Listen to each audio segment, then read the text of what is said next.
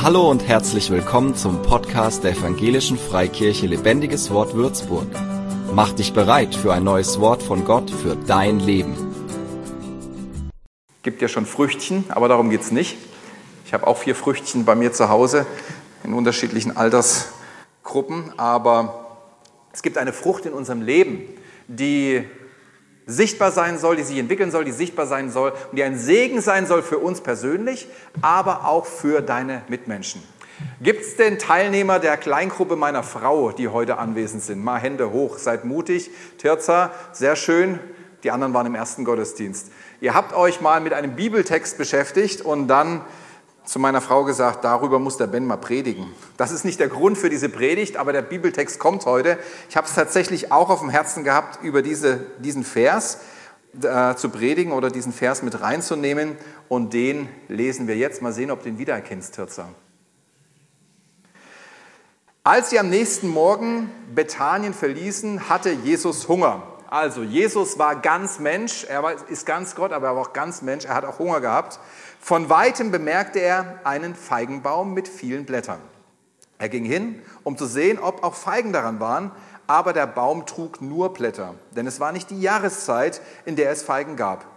Da sagte Jesus zu dem Baum, nie wieder soll jemand von deinen Früchten essen. Und die Jünger hörten seine Worte. Jetzt springe ich mal in Vers 20. Als sie am nächsten Morgen an dem Feigenbaum vorüberkamen, den Jesus verflucht hatte, sahen die Jünger, dass er bis zu den Wurzeln verdorrt war. Petrus erwiderte, äh Quatsch, Petrus erinnerte sich an das, was Jesus am Vortag zu dem Feigenbaum gesagt hatte und rief aus, sieh doch, Rabbi, der Feigenbaum, den du verflucht hast, ist vertrocknet. Das ist eine schwierige Stelle. Ne? Wer hat die schon mal gelesen? Darf ich mal sehen? Gibt es schon ein paar, die da mal mit zu tun hatten. Und dann fragt man sich, was macht Jesus da? Besonders wenn man Umweltschützer ist. Was macht er mit diesem Feigenbaum? Was soll das, Jesus? Aber ich erinnere daran, Jesus hat nie gesündigt, also er ist auch nicht am Feigenbaum schuldig geworden. Es gibt eine andere Erklärung und die löse ich heute auch auf. Warum ist denn Jesus zu diesem Feigenbaum und hat er Frucht gesucht? Weiß es jemand? Der Text verrät es, weil er Hunger hatte. Also ganz legitime Aktion. Jesus geht zum Baum und sucht Frucht, findet aber keine, weil der Bibeltext sagt es auch, es nicht die Zeit für Früchte war. Jetzt kann man sich fragen, Jesus, was suchst du Frucht am Feigenbaum, wenn der Feigenbaum keine Frucht bringen kann? Dazu muss man den Feigenbaum kennen und den stelle ich euch jetzt vor. Der Feigenbaum hat nämlich zweimal Frucht im Jahr. Und zwar gibt es Frühfrüchte und die entwickeln sich mit den ersten Blättern. Das heißt, im April, wenn die Blätter anfangen zu sprießen, wachsen unter den Blättern Frühfrüchte, erste Feigen, die man sieht, wenn man hingeht und da unter diesen Zweigen schaut, dann sieht man die und die sind auch essbar. Das ist nicht so wie die Hauptfrucht, die im Herbst dann kommt, aber es sind schon Frühfrüchte, die man essen kann. Sollten diese fehlen, wie bei Jesus, dann ist es ein Zeichen dafür, dass dieser Baum fruchtleer bleibt, auch im Herbst, also unfruchtbar ist, dass er keinen Ertrag abwirft. Und das ist der Grund, warum Jesus zum Feigenbaum gegangen ist und Feigen gesucht hat, aber keine gefunden hat. Jetzt fragt ihr euch, was ist aber der Grund, dass er ihn gleich verflucht? Hat er einen schlechten Morgen gehabt? Äh, ist, er, äh, ist er zornig geworden?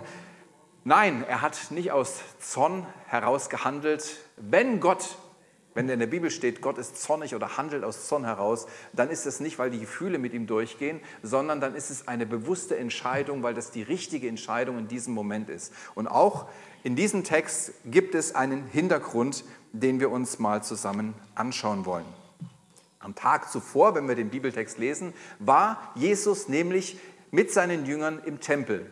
Und er sah diesen prächtigen Tempel und ging auch hinein, sah das Treiben und all das, was dort vor sich ging, und er war enttäuscht. Er war enttäuscht, weil er nicht das sah, was er im Tempel sehen sollte. Der Tempel erfüllte nicht dem ihm zugedachten Zweck. Er wurde zweckentfremdet. Jesus sagt selber nämlich, nachdem er beim Feigenbaum war, ihn verflucht hatte, ging er wieder in den Tempel und räumte dort ordentlich auf und er sagte, mein Haus, das Haus meines Vaters soll ein Bethaus sein, ein Gebetshaus für alle Nationen. Der Tempel war zwar voller Pracht und viele Menschen waren da, aber die Juden hatten ihn zweckentfremdet. Sie hatten ihn, so sagt Jesus, zu einer Räuberhöhle gemacht. Sie hatten ihn für ihre Zwecke übernommen. Er sollte eigentlich ein Platz sein, wo man Gott begegnen kann und Gott den Menschen begegnet, aber die Menschen haben ihn als Marktplatz genommen. Da, wo viele hinkommen, na, dann baust du am besten irgendwas auf, wenn du Geschäft machen willst und versuchst, äh, ähm, dein Business zu erweitern und ähm, Geld daraus zu schlagen. Und das war genau äh, über die Länge der Zeit entstanden. Im Johannesevangelium lesen wir, dass Gott nach wahrer Anbetung sucht. Johannes 4, Vers 23. Aber die Stunde kommt und ist schon da, wo die wahren Anbeter den Vater im Geist und in der Wahrheit anbeten werden. Denn der Vater sucht solche Anbeter.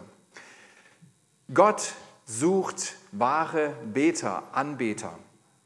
Und so wie Jesus am Feigenbaum Frucht suchte und keine fand, fand der Vater zu dieser Zeit keine Anbetung dort, wo Anbetung stattfinden sollte. Es war keine Frucht zu finden. Und Israel wird hier oft mit dem Feigenbaum verglichen. Und deswegen war auch oder ist auch diese Geschichte mit dem Feigenbaum da. Der Feigenbaum, ähm, wie der Feigenbaum nur so tat, als ob er Frucht hätte, so tat auch Israel nur so, als würden sie geistliche Früchte tragen, als würde dort geistliches Leben geschehen. Es war eine Show, es war nichts Echtes, es war eine, ein Schein, eine Fassade, hinter der nichts zu finden war. Und genauso war dieser Baum der eigentlich Früchte tragen sollte, diese Vorfrüchte grün, als ob er Frucht hätte, aber es war keine Frucht zu finden. In Hosea 9 lesen wir, wie Gott sagt, O Israel, als ich dich fand, war es mir, als fände ich frische Trauben in der Wüste. Als ich deine Vorfahren sah, war es, als sähe ich die ersten reifen Feigen des Jahres. Da ist von diesen Frühfrüchten die, die, Sprach, äh, die Rede, also von diesen ersten reifen Feigen. Doch dann liefen sie dem Baal Peor nach und brachten sich mit ihren abscheulichen Götzenkult in Schande. Bald schon wurden sie genauso ekelerregend wie der Gott, den sie anbeteten. Jesus verfluchte den Feigenbaum, weil er ein Zeichen geben wollte dem Volk Israel gegenüber. Der Feigenbaum symbolisiert in der Bibel oft das Volk Israel und Jesus verfluchte den Feigenbaum, um Israel zu zeigen, ähm, deine vorgetäuschte Frömmigkeit, deine vorgetäuschte Frucht ist nichts wert. Sie bringt kein Leben hervor. Im Gegenteil, sie führt in den Tod. Sie täuscht Menschen und führt sie in den geistlichen Tod. Deswegen verflucht Jesus den Feigenbaum, um den Israeliten aufzuzeigen, hey, da stimmt was nicht. Es sollte Frucht da sein, aber Frucht ist nicht zu finden. Und im Anschluss geht er in den Tempel und ihr kennt die Geschichte der Tempelreinigung, er wirft dort alle Tische um, jagt die Händler raus und sagt, mein Haus soll ein Haus der Anbetung sein. So war der Feigenbaum und das, was Jesus mit diesem Feigenbaum tat, ein klares Zeichen an das Volk Israel, eine prophetische Handlung. Der Feigenbaum hat aber auch eine tiefere Bedeutung für unser eigenes Leben.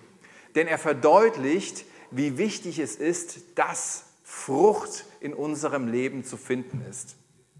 Dass wir Frucht sich entwickeln lassen. Wir füllen unser Leben, ich weiß nicht, wie es euch geht, aber ich habe das schon bei mir entdeckt, durchaus füllen wir unser Leben oft mit Ablenkung oder sind sehr geschäftig, sehr busy und vernachlässigen die Dinge, die wirklich wichtig sind. Die Dinge, die etwas in uns bewirken, nämlich, dass etwas von Gott in uns wachsen kann und dass Frucht geschehen kann in unserem Leben. Wie dem Feigenbaum mit Blättern, aber ohne Früchte kann es auch unserem Leben an wirklicher Frucht mangeln, die sowohl uns als auch anderen zugutekommen soll.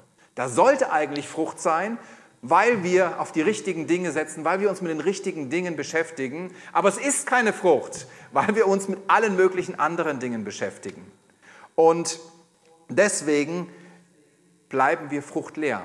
Und eigentlich ist diese Frucht dazu gedacht, dass es uns gut geht, dass wir gesegnet sind und es so viel Segen gibt in unserem Leben, dass er auch andere segnet, dass andere davon profitieren, davon aufgebaut werden, Begegnung mit Gott durch diese Frucht haben.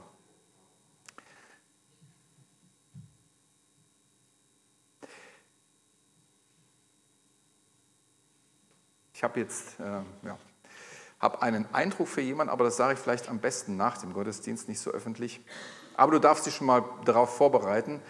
Äh, kriegst heute ein Wort von Gott von mir. Frucht in unserem Leben soll geschehen. Es ist wichtig, dass wir fruchtbar sind und dass das, was Gott für uns vorbereitet hat, sich in unserem Leben entwickelt. Jetzt fragst du dich vielleicht ganz aufgeschreckt, huch, habe ich denn Frucht in meinem Leben? Wie sieht es bei mir aus? Bin ich fruchtleer? Oder wenn man so genau nachschaut, ist da was zu finden? Ich will dich jetzt mal im zweiten und äh, letzten Teil meiner Predigt mal mit dir hineinnehmen, um zu gucken, wie sieht denn Frucht aus oder wie können wir Frucht erkennen. Und ich glaube, die meisten von euch werden aufatmen, wenn sie das hören. Und wenn nicht, habe ich trotzdem noch eine wichtige und gute Botschaft für dich am Ende. Wie erkennst du Frucht in deinem Leben? Wir lesen mal Galater. In Galater ist die Rede von der Frucht des Geistes. Die Frucht des Geistes aber ist Liebe. Freude, Friede, Langmut, Freundlichkeit, Güte, Treue, Sanftmut, Enthaltsamkeit, gegen diese ist das Gesetz nicht gerichtet. Die Aufzählung dieser Früchte beginnt mit der Liebe. Sie ist die wichtigste Frucht. Es gibt Theologen, die sagen, eigentlich müsste man oder könnte man nach, äh, nach, äh, nach Liebe einen Doppelpunkt setzen weil alles andere entwickelt sich daraus. Es sind Früchte der Liebe. Es ist eine natürliche Entwicklung, die dann zustande kommt, wenn Liebe in unserem Leben Raum findet, wenn sie sich ausbreiten darf, wenn sie sich entwickeln darf. Jesus sagt sogar, dass die Liebe das Erkennungsmerkmal ist der Kinder Gottes. Also in dem Umgang miteinander erkennt die Welt, die Leute, die eben noch nicht mit Gott zusammenleben, dass da was nicht stimmt, dass da irgendwas übernatürlich ist. Die sehen Haufen Leute, die so unterschiedlich sind, aber trotzdem so herzlich beieinander sind und denken sich, das kann doch nicht sein. Normalerweise müsste es da rumbeln und kracken und einer müsste äh, Groll haben gegen den anderen, aber die sind in so einer Harmonie, in so einer Verbundenheit, weil sie durch den Geist der Liebe, den Geist Gottes, den Heiligen Geist verbunden sind. Wir haben einen Geist, einen Herrn und er verbindet uns auf eine übernatürliche Art und Weise. Und da, wo menschlich eigentlich es knallen möchte, müsste, herrscht Frieden durch diese Liebe, die uns verbindet. Wo sich Liebe im Leben eines Menschen entwickelt, wird die Frucht sichtbar. Paulus beschreibt die Liebe, inspiriert vom Heiligen Geist in einem wunderbaren Abschnitt im 1. Korinther. Und den möchte ich mal mit euch jetzt durchgehen und dann auch mal gucken, hey, hat sich da etwa etwas bei mir in meinem Leben entwickelt? Sehe ich Früchte der Liebe, die in mir ähm, herangereift sind und die bei mir zu finden sind? 1. Korinther 13, das hohe Lied der Liebe. Die Liebe ist geduldig und freundlich. Vielleicht hast du bemerkt, dass du gütiger, in der Beurteilung anderer Menschen geworden bist, seitdem du mit Jesus unterwegs bist. Kann nämlich gut sein. Du kannst vielleicht sogar ähm, leichter vergeben oder kannst überhaupt erstmalig vergeben, konntest vorher gar nicht vergeben. Es ist eine Frucht der Liebe Gottes, die in deinem Leben sich ausbreitet und heranwächst. Äh, vielleicht bist, äh, kriegst du sogar Unbehagen bei negativem Gerede über andere Leute, die gerade nicht anwesend sind. Sagst, ah, das da, da fühle ich mich nicht wohl, da möchte ich mich gerne zurückziehen, dann merkst du, dass etwas in dir Raum gewonnen hat, was Gott geschenkt hat, eine Frucht der Liebe in dir gewachsen ist. Sie ist nicht neidisch. Vielleicht bist du in der Situation, dass du dich für andere freuen kannst.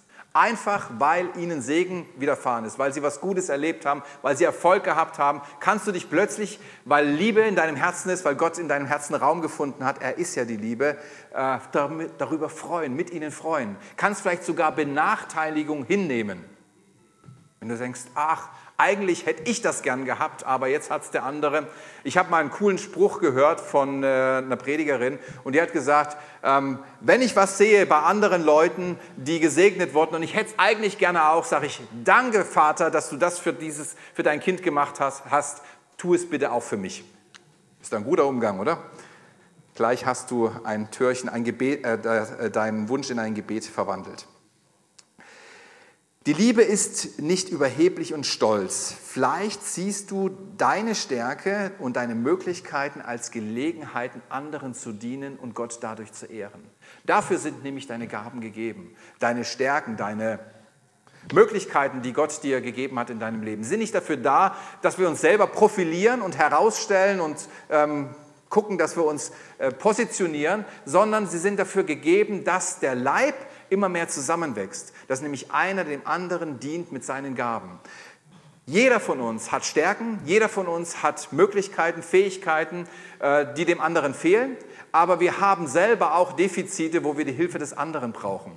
Und wenn der Leib zusammenkommt und einer dem anderen mit seinen Stärken dient, dann ist es ein wunderbarer Organismus, der funktioniert und der immer mehr in Einheit wächst und wo jedes Teil dieses Körpers sich wohlfühlt und äh, gesund ist und gesund wachsen kann. Die Liebe ist nicht anstößig. Vielleicht haben vulgäre Stammtischgespräche oder ähm, Streit bei dir den Reiz, Tratsch, völlig verloren. Hast keine Lust mehr drauf, willst gar nicht mehr dabei sein, wenn irgendwas ähm, wieder gemeckert wird oder gemotzt wird. Du find, befindest es eher als unangenehm und magst diese Art der Konversation gar nicht mehr. Die Liebe ist nicht selbstsüchtig, sie lässt sich nicht reizen und wenn man ihr Böses tut, trägt sie es nicht nach. Eventuell hast du seitdem du mit Jesus gehst, plötzlich mehr übrig für deine Mitmenschen. Siehst sie weniger als Rivalen, sondern als äh, Freunde, die mit dir unterwegs sind auf dem Weg und möchtest mit ihnen ja, in, einem, in einem guten Miteinander unterwegs sein. Sie freut sich niemals über Ungerechtigkeit, sondern sie freut sich immer an der Wahrheit. Stellst du plötzlich saubere Beweggründe in dir fest? Merkst du, dass du hm, ja, nicht mehr so die Tendenzen hast wie früher, dass du eigentlich ein sauberes Leben leben möchtest, dass du, dass du kein schlechtes Gewissen haben möchtest für das, was du tust, sondern ein, ein, zu dem äh, stehen möchtest, was du sagst, dass dein Ja ein Ja ist und dein Nein ein Nein ist, dass du ein ehrlicher, aufrichtiger Mensch bist, dann ist Liebe in deinem Leben gewachsen, dann ist Frucht Gottes in deinem Leben gewachsen, die, deine, die deine, deinen Charakter geformt haben. Die Liebe erträgt alles, verliert nie den Glauben, bewahrt stets die Hoffnung und bleibt bestehen, was auch geschieht. Was auch geschieht. Manchmal geschehen ja komische Sachen im Leben, Herausforderungen, schwere äh, Schicksalsschläge, Tiefschläge.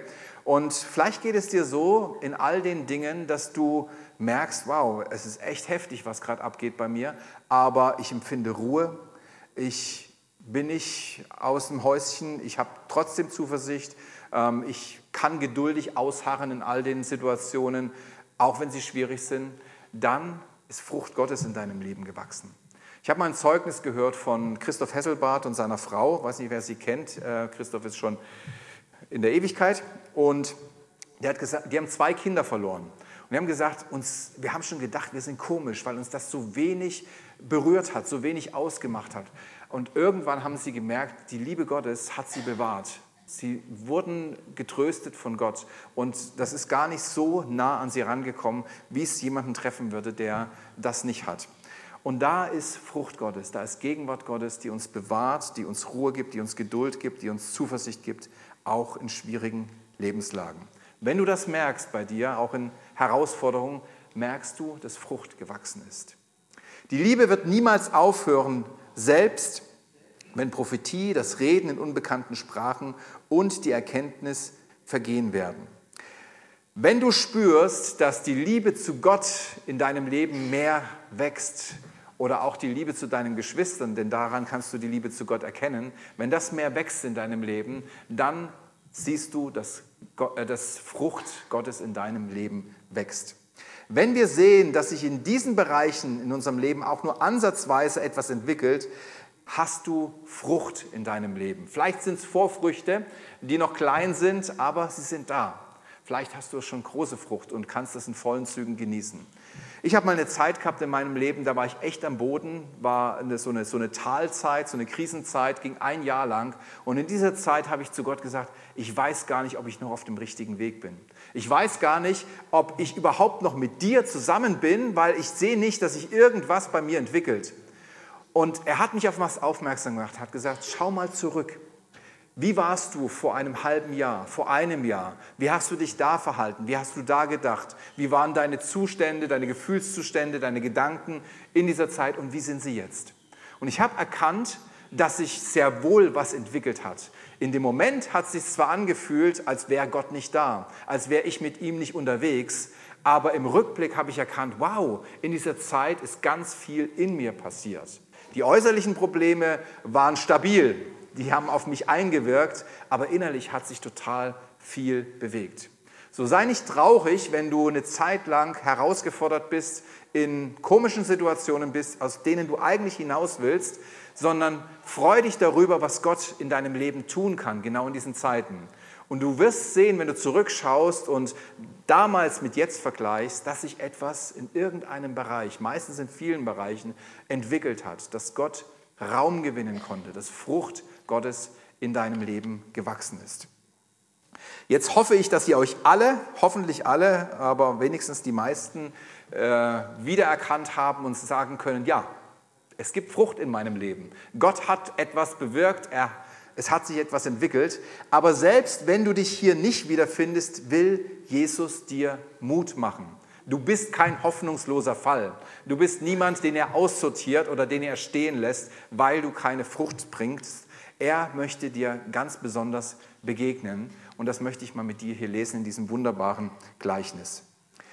Dann erzählte Jesus selber folgendes Gleichnis. Ein Mann pflanzte in seinem Garten einen Feigenbaum und kam von Zeit zu Zeit nachsehen, ob er schon Früchte trug. Aber er wurde jedes Mal enttäuscht. Schließlich sagte er zu seinem Gärtner, ich habe jetzt drei Jahre gewartet und noch keine einzige Feige gesehen. Vielleicht habt ihr auch was ohne Text. ähm, Feige gesehen. Fälle den Baum. Er beansprucht nur noch unnötig den Boden und der Gärtner erwiderte, gib ihm doch ein Jahr Zeit. Ich werde ihn besonders pflegen und kräftig düngen. Wenn wir dann im nächsten Jahr Feigen ernten, gut. Wenn nicht, kannst du ihn fällen.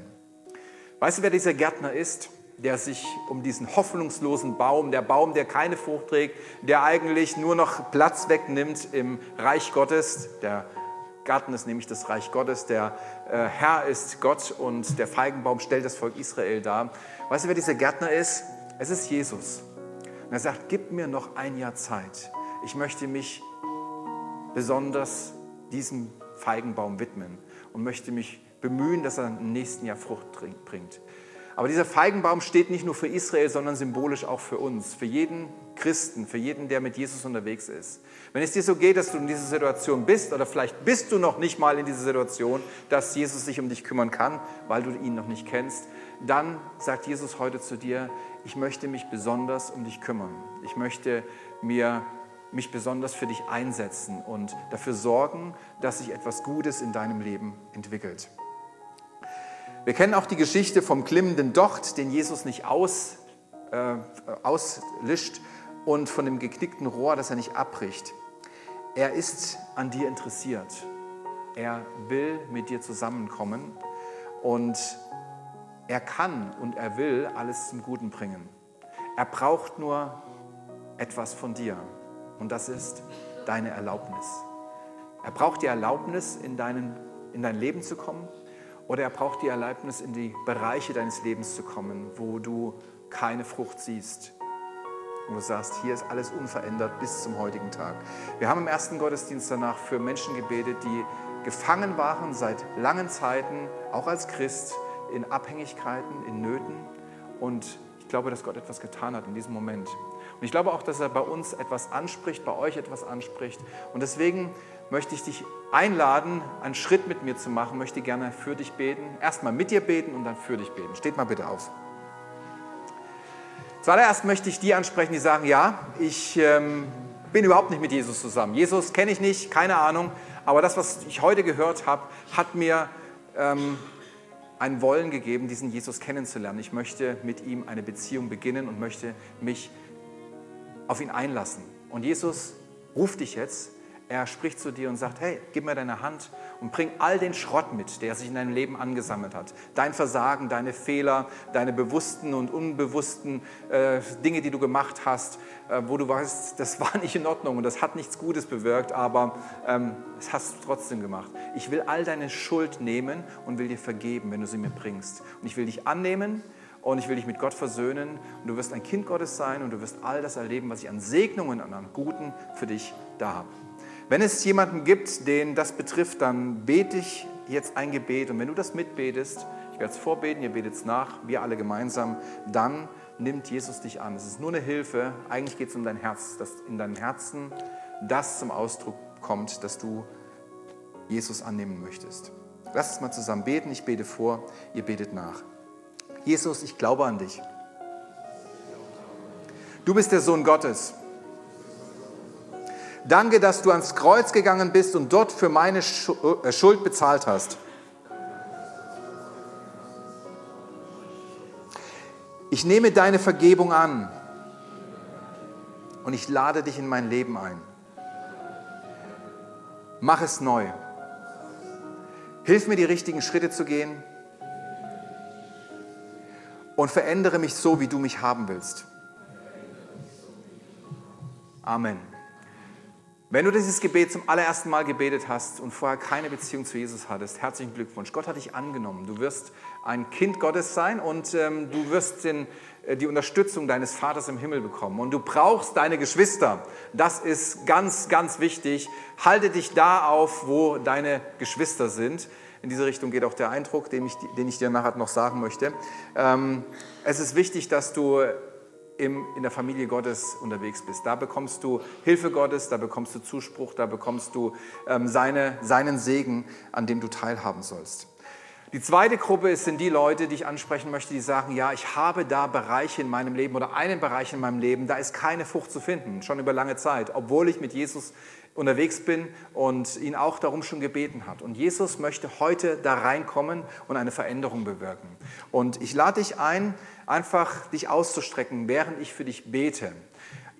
Was Jesus braucht, ist dein Einverständnis, dass er reinkommen darf in diesen Bereich. Auch da haben wir Leute gehabt, die genau diesen Punkt hatten heute Morgen. Und ich glaube, dass auch hier Menschen sind, die da, ja, wo da der Knackpunkt ist. Lass Jesus rein in diesen Bereich. Du wirst es nicht bereuen. Er wird dir nicht wehtun. Er wird dich nicht bloßstellen. Er wird dich nicht verurteilen. Er wird dich annehmen, dich, ja, dich befreien von Lügen, die du vielleicht geglaubt hast und dich heilen und auf einem guten Boden stehen, Frucht wachsen lassen in deinem Leben. Wenn es dir so geht, streck dich aus. Vater, ich bete jetzt für all die, die sagen, ja, ich habe einen Bereich oder mehrere Bereiche in meinem Leben, da sehe ich keine Entwicklung. Ich tappe immer wieder auf derselben Stelle. Und Jesus, ich sehne mich nach deinem Eingreifen, ich sehne mich nach deiner Veränderung. Und ich segne jetzt diese Menschen, dass sie Mut haben, sich zu öffnen vor dir. Vielleicht ist es der Schritt, sich jemandem anzuvertrauen mit diesem Problem, mit dieser Herausforderung und da Hilfe zu suchen bei Geschwistern. Vielleicht ist es der Schritt, dass sie einfach zu dir kommen und sagen, Gott, ich habe dich zwar immer gebeten, aber ich habe dann doch wieder zugemacht, habe zurückgeschreckt, habe habe mich verkrampft und verschlossen, dann gib ihnen die Kraft. Umwirb sie mit der Liebe deines Heiligen Geistes, sich zu öffnen für dich und sagen, ja Jesus, auch wenn es mir echt weh tut und ich mich lieber verstecken möchte, ich möchte mich in dein Licht stellen und will, dass du mir begegnest, denn ich will frei werden, ich will Heilung erfahren, Wiederherstellung erfahren und ich will, dass in diesem Bereich Frucht zu sehen ist in meinem Leben. Ich segne dich damit und ich spreche dir zu, dass Jesus dich verändern wird, dass er dir helfen wird und dass er Gutes in deinem Leben tun wird, wenn du ihn ranlässt an diesem Bereich. Amen. Gott tut etwas Gutes im Reich seiner Kinder und das, was in deinem Herzen geschieht, ist ihm total wichtig, dass du auf gesundem Boden lebst. Schön, dass ihr heute hier wart das ist Ende, das Ende der Predigt. Ähm, ich hoffe, ihr habt das empfangen, was Gott heute für euch hatte. Es wurde ausgeteilt und ihr seid hoffentlich die, die, die empfangen haben. Amen.